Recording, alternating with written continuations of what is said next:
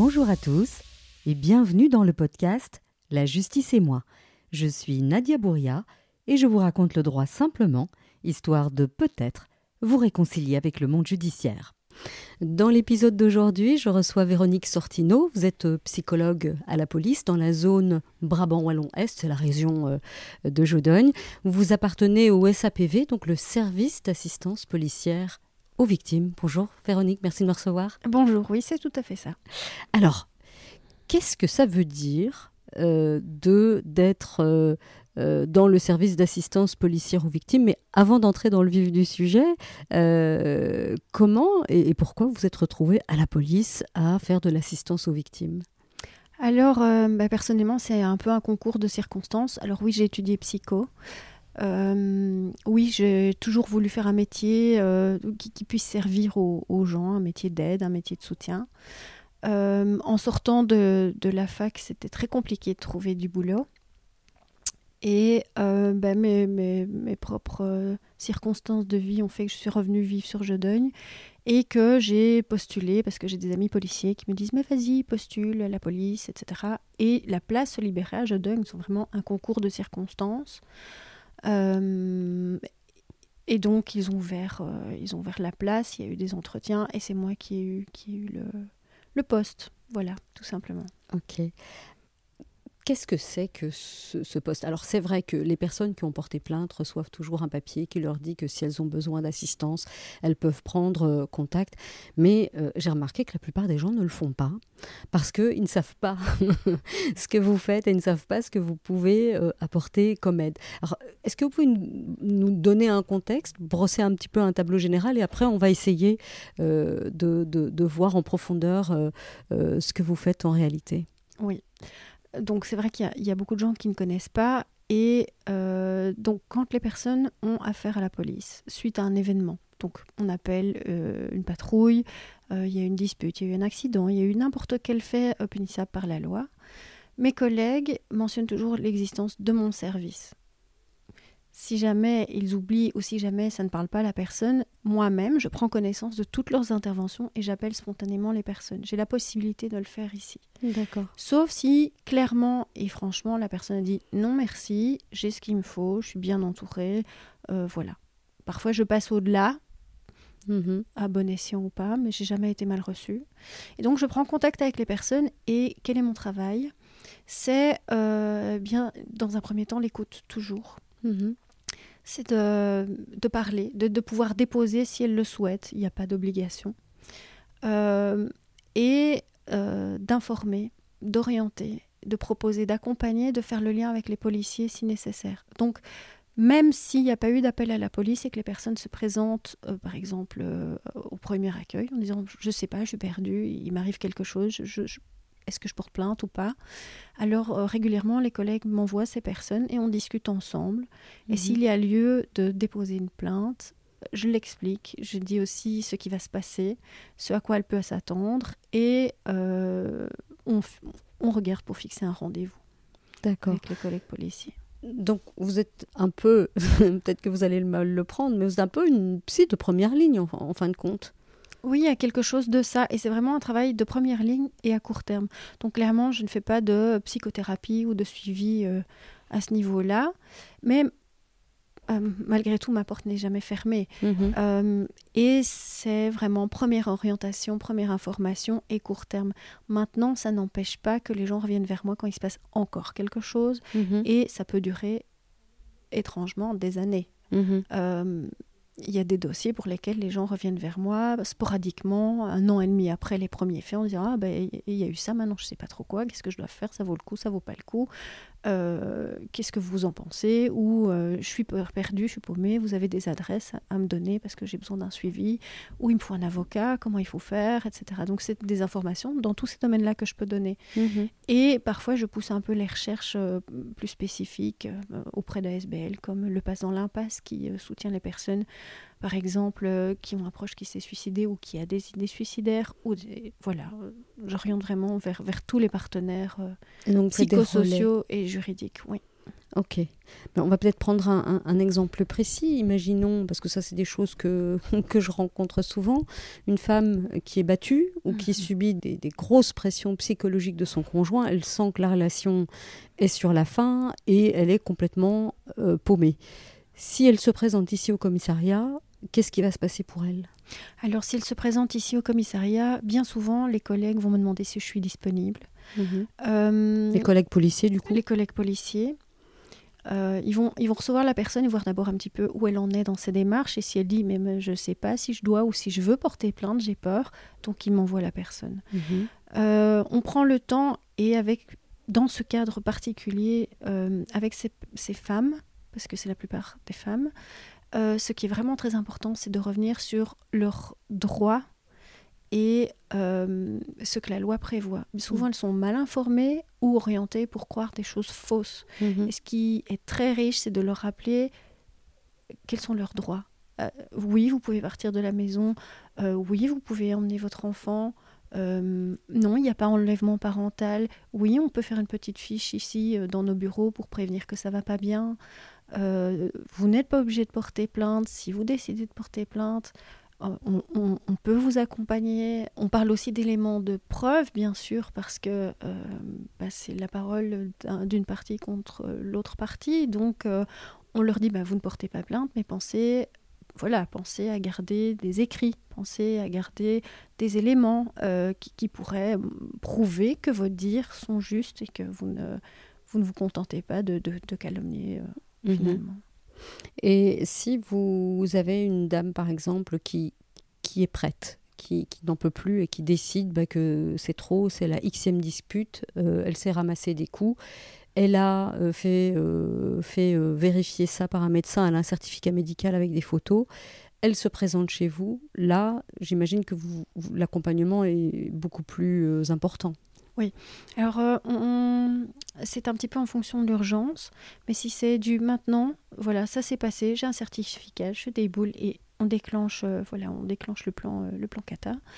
Euh, et c'est quoi le plan Kata bah, Le plan Kata, c'est on va trouver un policier disponible suffisamment longtemps pour faire une audition circonstanciée des faits, que ce soit un policier de l'accueil ou d'un autre service qui est disponible je peux être présente. Mhm. On va réfléchir aussi aux questions de logement, de relogement, de sécurité.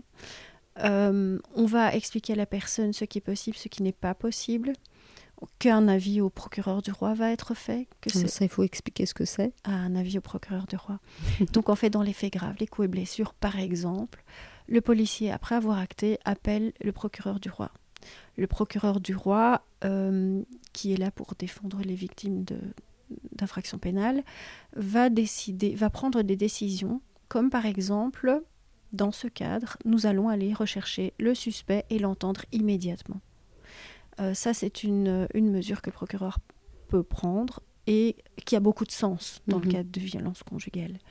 Il peut aussi décider qu'on accompagne madame à son domicile pour la sécuriser, pour récupérer des affaires et euh, qu'on la dépose dans un refuge, par exemple, ou chez un proche, euh, ou qu'on la fasse examiner par un médecin légiste. Donc dès qu'il y a des moyens un peu plus particuliers comme médecin légiste, expertise, etc., c'est aussi le procureur du roi qui décide. Ok. Et euh, ça, ce sont des, choses, des accompagnements que vous faites, j'imagine que c'est quasi quotidien. Alors quasi quotidien, je ne dirais pas parce qu'on est je suis plus souvent confrontée à des personnes qui sont toujours en réflexion ou qui sont toujours en cheminement.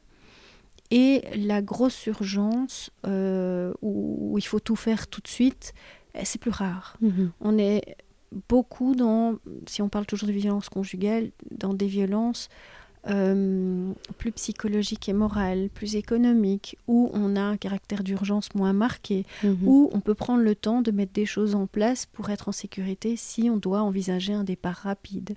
Mhm. Donc euh, des situations où il y a un danger euh, rapide et enfin immédiat sont, plus, sont plus rares, mais ça existe. Et donc quotidiennement, je ne dirais pas, mais oui, régulièrement. Mhm. Vous avez évoqué il y a un instant les violences psychologiques, les, violences économiques. Je pense que c'est important d'expliquer ce que c'est parce que mhm. beaucoup de femmes les subissent et n'en ont aucune conscience. Oui. En fait.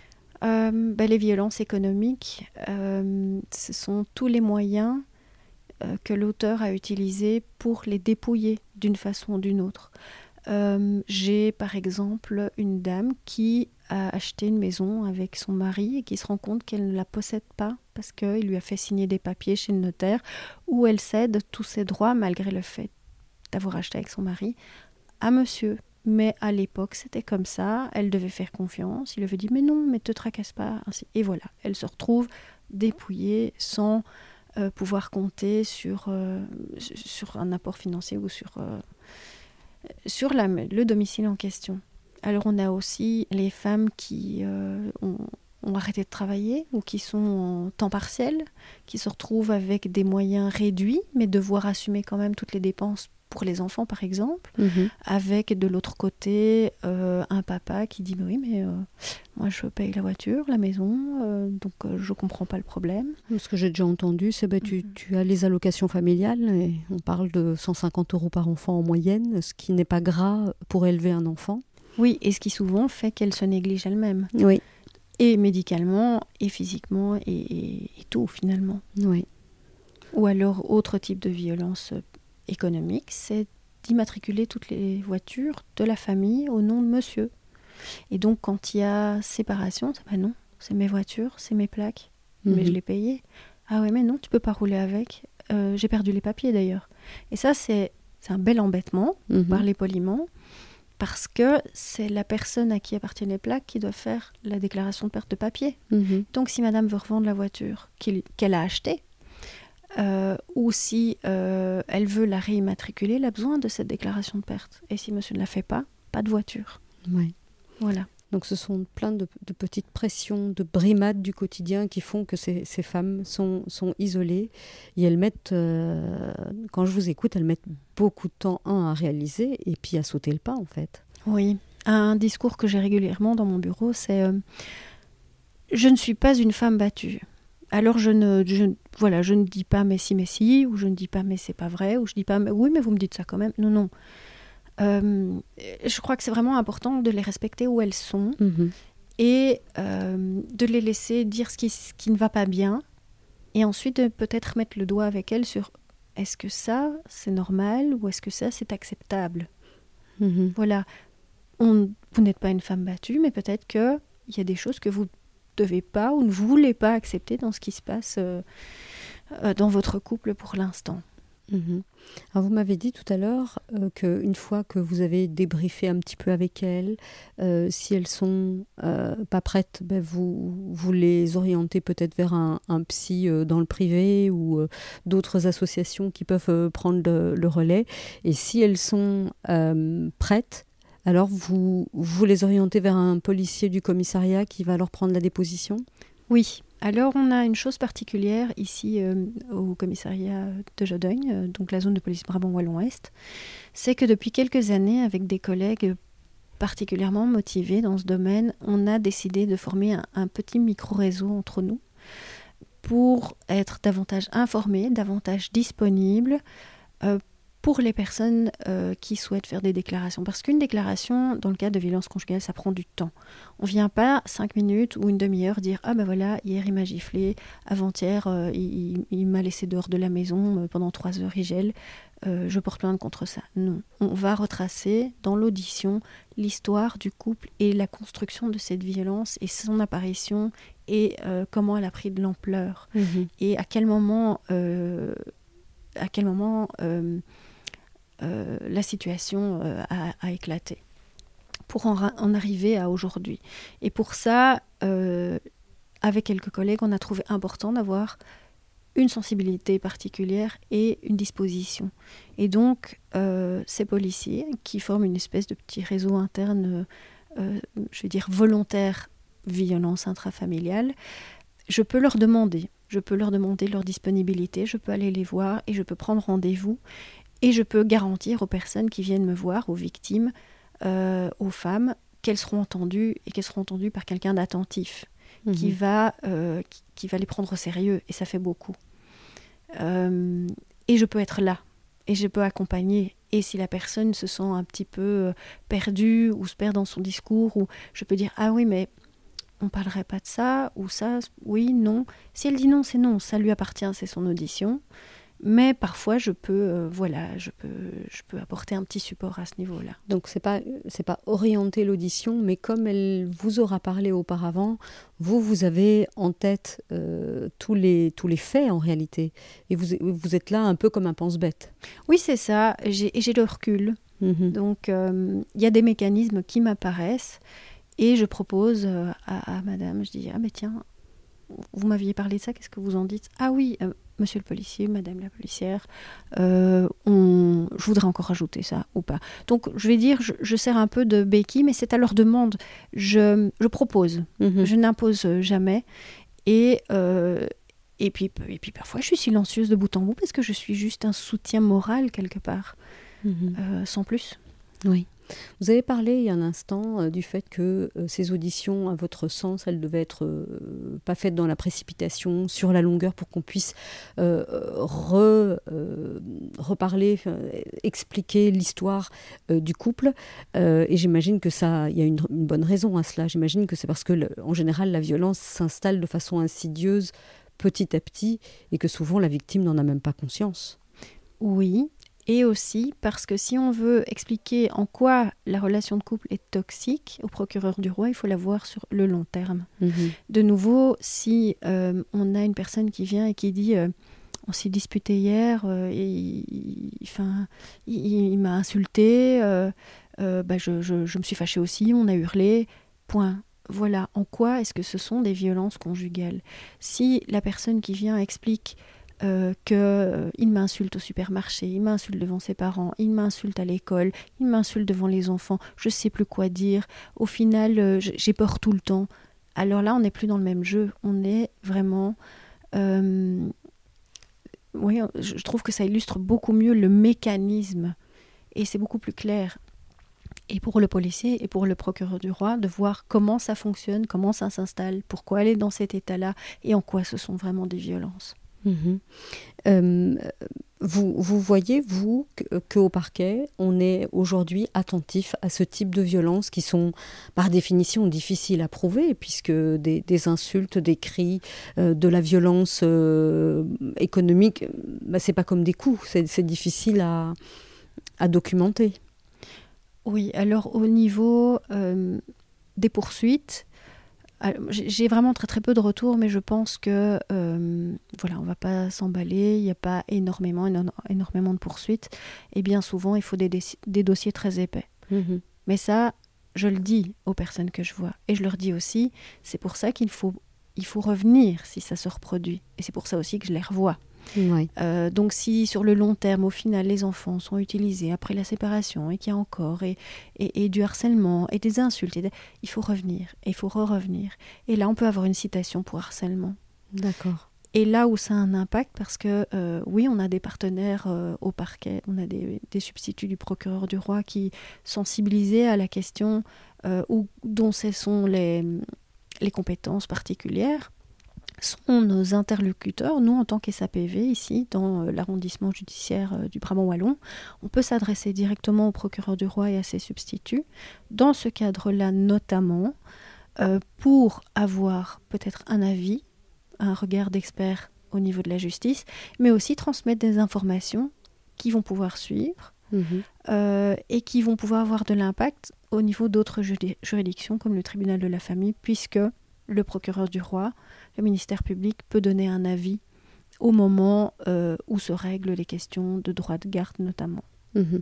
Donc ce que vous êtes en train de me dire, c'est que si vous constatez que Madame est vraiment dans une situation compliquée et que ça a un impact sur l'équilibre des enfants, vous pouvez prendre l'initiative ou le policier d'écrire au parquet en disant attention, ici il y a quelque chose de vraiment bizarre, il faudrait veiller à suivre cette famille.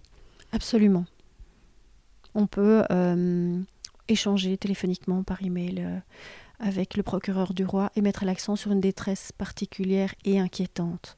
Alors clairement, euh, c'est pas chaque dossier de, différents conjugal ou de violence conjugale pour lequel on le fait, parce qu'il n'y a pas toujours non plus des enfants dans, toutes les situations. Mais il y a des situations où c'est insidieux, il y a des situations où les choses ne ressortent peut-être pas, il y a des situations où les enfants sont dans une grande détresse, mais ça, n'est pas nécessairement visible à la lecture des procès-verbaux. Et moi, avec ma qualité particulière, je l'apprends par ailleurs. Et donc, avec l'accord des personnes, toujours, je, je, peux prendre contact avec le substitut du procureur du roi et échanger ces informations-là. Mhm. Alors, vous avez une particularité ici, comme c'est une, j'allais dire une petite zone, enfin c'est une grande zone, mais vous êtes en milieu rural, et en fait vous êtes seul à faire ce, ce job. Oui, absolument. Et c'est le cas dans beaucoup de zones de police locales en dehors des grandes villes, où mhm. euh, il est prévu euh, un membre du cadre pour faire l'assistance policière aux victimes. Donc un membre du cadre, ça veut dire un membre du personnel. Un membre du personnel euh, pour, euh, pour occuper cette fonction. Mais ça veut dire que, que vous bossez énormément. Oui, alors c'est par vague, euh, mais ces dernières années, j'ai vraiment beaucoup de boulot. Vous, vous avez beaucoup de boulot parce que vous avez plus de compétences ou parce que vous notez plus de difficultés dans la population? Alors je pense que j'ai plus de boulot parce que alors, la population dans notre zone de police euh, a augmenté. Mhm. Donc, ça construit dans tous les sens. On a beaucoup d'urbanisation. On est une zone de police rurale, mais il y a quand même beaucoup d'urbanisation. Donc, il y a plus de monde. Mhm. Depuis, je suis là depuis 14 ans. Euh, ben, la population n'a fait qu'augmenter. Alors, j'ai plus de boulot parce que on a euh, beaucoup, eu beaucoup, beaucoup de campagnes de publicité sur les violences conjugales, notamment. Donc, je pense qu'il y a énormément de gens qui se posent des questions. Mhm. Euh, et j'ai plus de boulot, j'ai beaucoup de boulot parce que, parce que je, peut-être que je chasse un peu. Je me dis que si je peux euh, être utile dans une situation, mais je, je, je me propose d'emblée, j'attends pas que les gens viennent vers moi. Vous êtes proactive. Oui. Mhm. vous m'avez dit tout à l'heure euh, mais qu'il euh, y avait euh, un pool particulier ici au sein du commissariat parce que vous êtes extrêmement sensible à ces questions de, de, violences faites aux femmes. Est-ce qu'il y a d'autres domaines dans lesquels vous intervenez et, euh, et, qui, et qui vous prennent quand même du temps et de l'énergie? Oui, en fait, je suis susceptible d'intervenir dans, dans, dans tous les faits, pour autant que les personnes soient en demande. Mmh donc euh, j'interviens dans, dans, les décès violents auprès des familles, euh, les suicides, mhm. les accidents de la route avec ou sans euh, décès. Mhm. J'interviens ben, par exemple pour les, les, les vols et fractions domicile, ça peut être très traumatisant d'avoir un parfait étranger qui entre dans sa maison, qui a mis euh, ses mains partout, qui a retourné euh, tout euh, jusqu'aux sous-vêtements, et puis de se dire on n'est pas en sécurité chez nous, donc ça, peut être très très stressant. J'interviens au niveau des, des vols. Euh, mais par exemple, c'est un des cas pour lesquels je, suis proactive. Quand je, je, lis dans les interventions de mes collègues ou j'entends euh, qu'ils ont dû intervenir pour, par exemple, une personne âgée qui s'est fait voler son portefeuille euh, à la caisse d'un supermarché et qui vit seule, qui est relativement isolée, qui a peur qu'on vienne chez elle et que, bon, en soi, il n'y a pas eu de violence, il n'y a pas eu de mais la personne n'est pas bien, la personne est perdue, elle ne sait pas trop ce qu'elle doit faire, et donc je peux proposer mon aide. Donc c'est assez varié finalement. Euh. Et dans le cadre que vous venez de, citer, euh, euh, qu'est-ce que vous faites? Vous vous, vous rendez chez la personne ou vous lui envoyez une invitation pour qu'elle vienne au bureau? Alors moi, tous les premiers contacts avec les personnes, c'est par téléphone parce que là on a c'est beaucoup plus personnel. Je crois que les gens réagissent beaucoup moins à un courrier qu'à un appel. Euh, et je me présente par contre jamais sans avoir appelé avant chez les gens. Alors je suis susceptible d'aller chez elles. Mhm. Dans le cadre de, de vol et fraction au domicile, ça a beaucoup de sens. Oui.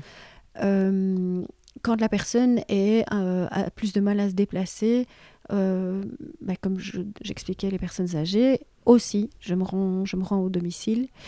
La plupart du temps, je reçois ici parce que j'ai quand même un maximum d'informations disponibles ici dans mon bureau, mais je peux parfaitement aller à domicile. Alors il y a une situation dans laquelle je ne vais jamais à domicile, mais on peut se voir à l'extérieur quand même, sans les violences. Oui, parce que vous n'avez pas envie de vous retrouver, euh, enfin, mettre madame parfois les hommes subissent des violences, mais c'est majoritairement mhm. des, des, femmes qui subissent ces violences. C'est pour pas mettre madame en porte-à-faux, j'imagine.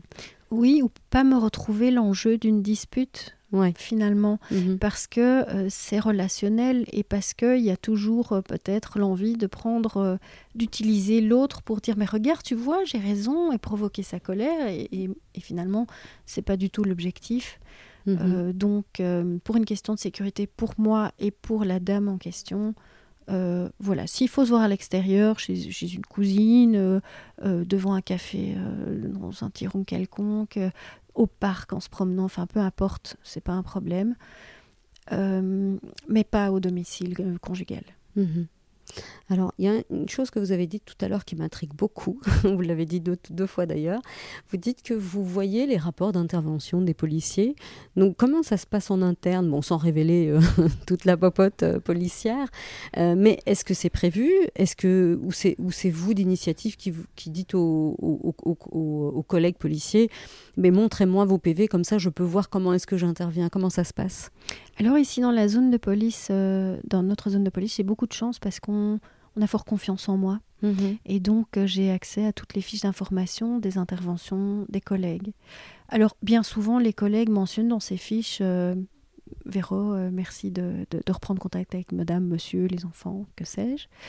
Il y a des faits pour, pour lesquels ils n'imaginent pas que ce soit nécessaire et je ne leur en veux pas du tout. Je veux dire, comme j'explique, quand il y a eu un vol où on n'a été ni bousculé ni rien et qu'on se rende compte en rentrant chez soi qu'on n'a plus son portefeuille, en soi, on n'imagine pas que ça puisse être choquant. Et donc, c'est là que je suis proactive parce que je le lis mm-hmm. et que je, voilà, je me fais une idée de la situation. Je me dis, ah, peut-être que là. Alors, oui, j'ai accès, euh, j'ai accès à leurs interventions, mais voilà, on me fait fort confiance. Et ben, je pense que c'est pas à tort pour l'instant.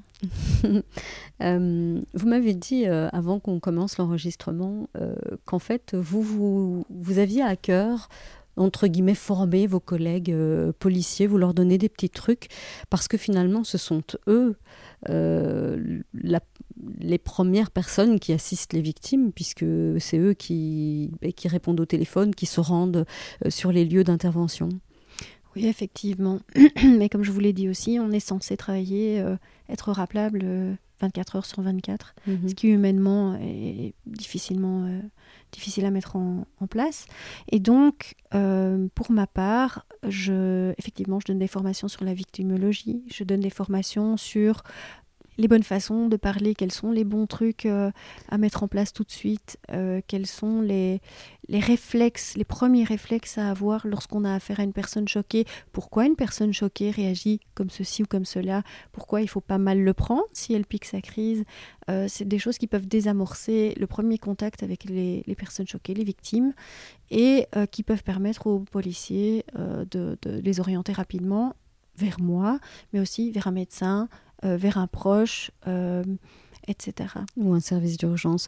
Oui, c'est vrai que c'est, ça peut être euh, désarçonnant parce que des personnes en état de choc sont soit dans une espèce de crise d'hystérie, elles crient, elles n'arrivent pas à se maîtriser, ou alors elles sont en sidération, elles disent rien et on a l'impression qu'il se passe rien en fait. Oui. Alors qu'à l'intérieur, mhm. elles sont en train de, de, de s'effondrer.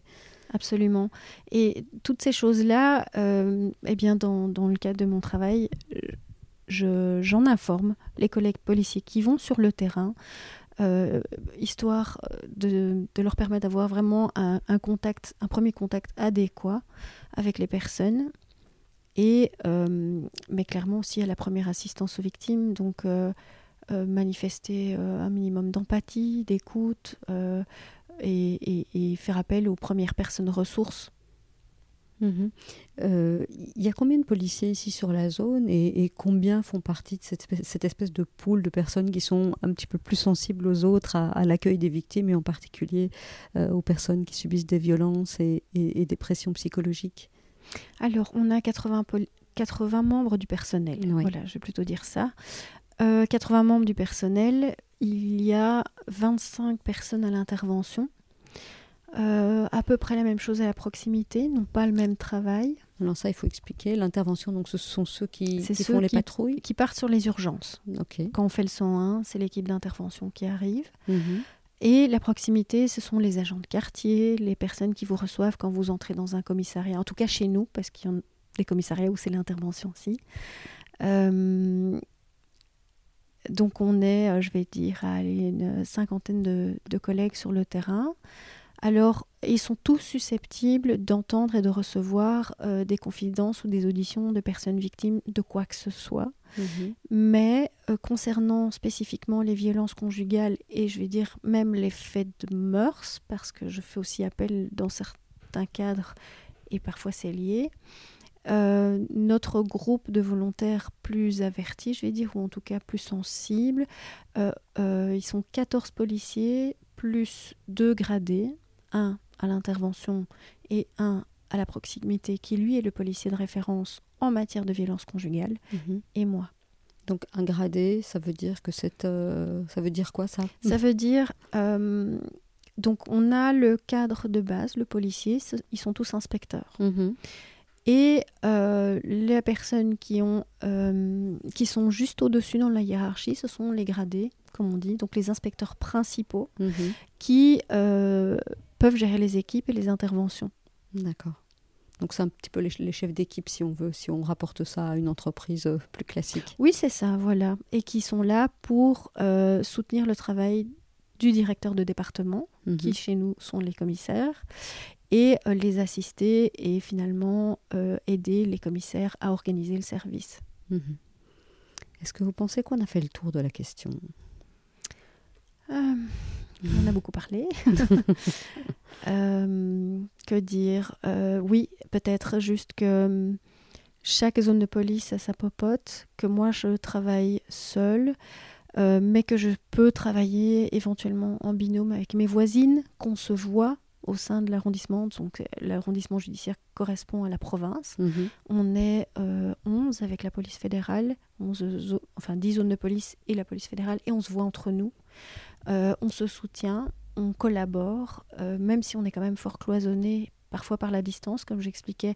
Tubize, c'est pas la porte à côté, mais voilà, on se voit quand même en, en, des lieux communs. Et vous faites quoi Des réunions mensuelles ou comment vous organisez pour essayer de garder cette cohésion?